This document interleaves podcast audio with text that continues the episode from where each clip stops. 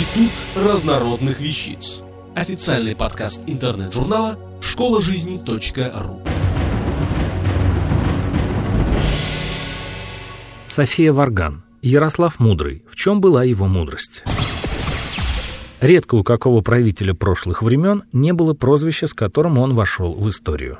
И спустя века мы, рассматривая жизнь и деятельность того или иного руководителя государства, чаще ориентируемся в оценке его правления не на факты биографии, а именно на прозвища, дарованные ему народной молвой. Обычно прозвание князя Ярослава Владимировича около 978-1054 года «Мудрый» объясняют его просветительской и законотворческой деятельностью. И в самом деле князь Ярослав сам читал книги, по тем временам это было чуть не чудом учености. Более того, он желал, чтобы грамотность распространялась, и духовенству было велено обучать детей, а в Новгороде князь даже открыл училище на 300 мальчиков, такое же диво в XI веке, как первый университет университет. Ярослав не просто читал книги или покупал их, кстати, в огромных количествах, но и создал библиотеку русских и греческих книг, которую передал Софийскому собору для общей доступности. Что характерно, князь Ярослав, преклоняясь в какой-то мере перед иностранной ученостью, тем не менее приказывал переводить книги с греческого языка на славянский, чтобы учились люди родной грамоте, а не иноземной. Следуя по этому пути, он начал устранять зависимость русской духовной иерархии от Византии – когда потребовался новый митрополит, Ярослав не выписал его из-за границы, а попросту велел собор русских епископов поставить митрополитом своего, Иллариона, священника села Берестово. И византийский номоканон, церковный устав, тоже был переведен на славянский язык по приказу князя. Первый рукописный закон славянским землям тоже дал Ярослав. Именно ему приписывается создание древнейшего русского памятника права – устава. Суд Ярославль, русская правда – Современные ученые утверждают, что устав вовсе не произведение, вышедшее из-под пера Ярослава Мудрого, а сборник законов и обычаев, которые действовали в те времена, только в устной форме. И составлял сборник не сам Ярослав, а частные лица. Но кто бы ни собирал под одну обложку различные обычаи, именно князь Ярослав сделал этот сборник из художественной литературы утвержденным действующим законодательством. Только эти деяния могли принести и принесли Ярославу прозвание «мудрый». Но, с моей точки зрения, особая мудрость князя проявилась в другом, в проводимой им династической политике. Сам князь был женат на Ингегерде, в крещении Ирина, которая была дочерью шведского короля Олова Ситканунга. Очень неплохое родство по тем временам, учитывая еще тот факт, что вместе с Ингегердой Ярослав получил город Альдейгаборг, Ладога, с прилегающими землями, Ингерманландии, земли Ингегерды. Сыновьям своим князь нашел жен не хуже.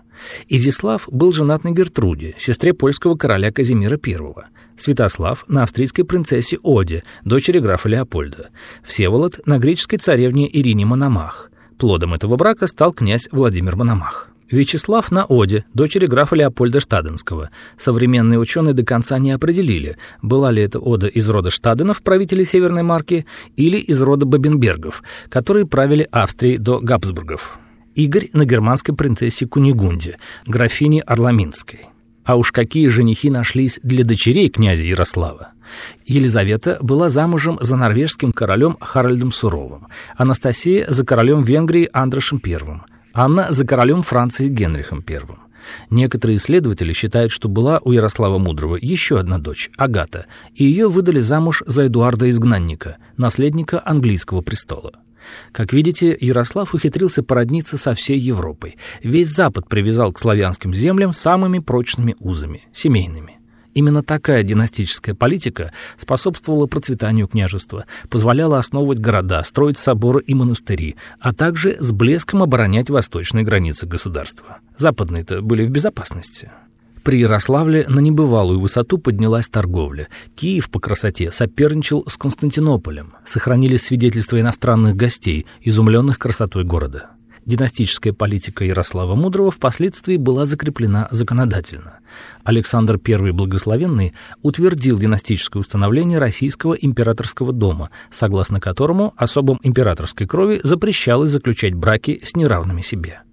Это установление было направлено в первую очередь на то, чтобы с помощью браков породниться с королевскими домами Европы и постоянно поддерживать брачными узами родственные связи. А неравные браки членов императорского дома, увы, не приносили особой пользы государству. Кстати сказать, это династическое установление российского императорского дома действует до сих пор. И в российском императорском доме невозможен брак, пример которого показал наследник королевского дома Испании. Принцесса Летиция, жена принца Филиппа, отнюдь не королевских кровей. До брака она была телеведущей, и лишь декрет короля и духовенства Испании сделал этот брак законным, а Летицию Ортис Рокосолана – принцессой Летиции. Таково династическое установление королевского дома Испании. А вот для российского императорского дома подобный брак не сделал бы легитимным ни разрешение главы дома, ни декрет патриарха. Как видите, Ярослав Мудрый действительно был мудр, и его деяния служили на благо государства, способствовали его процветанию. С этого князя брали пример многие русские правители, использовали его методы и методики, применяли опробованные им принципы правления.